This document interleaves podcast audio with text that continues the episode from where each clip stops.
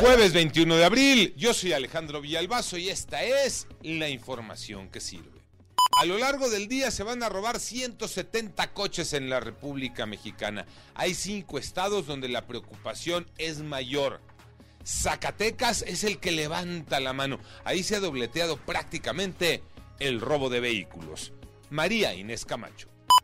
En México diariamente se roban 170 vehículos asegurados, 6 de cada 10 son con violencia. Los meses con más número de unidades sustraídas fueron septiembre y noviembre del año pasado. Esto lo informó la Asociación Mexicana de Instituciones de Seguros, quien destaca que Zacatecas, San Luis Potosí, Campeche, Nayarit y Aguascalientes forman parte del top 5, en donde el delito se ha disparado hasta en 85.36%. COVID-19, Pepe Toño Morales. Gracias, Alex. Efectivamente, datos de la pandemia. Hubo 31 muertos más en tan solo un día. El informe de la Secretaría de Salud arroja que el número total ya alcanzó 324.004 personas que han fallecido a lo largo de esta pandemia. Los contagios aumentaron 1.290 casos. Ahora hablamos de 5.730.560 personas infectadas.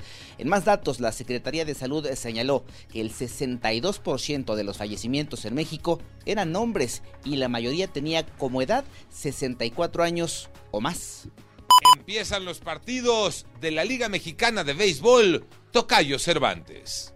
Así es, Tocayo. Este jueves arranca una nueva campaña, una nueva temporada en el béisbol de la Liga Mexicana. Los campeones Toros de Tijuana reciben a los Diablos Rojos del México. Serán 90 partidos, 6 equipos calificados por cada zona, en base a su porcentaje de ganados y perdidos. El juego de estrellas, el próximo 19 de junio, en la Casa de los Acereros de Monclova.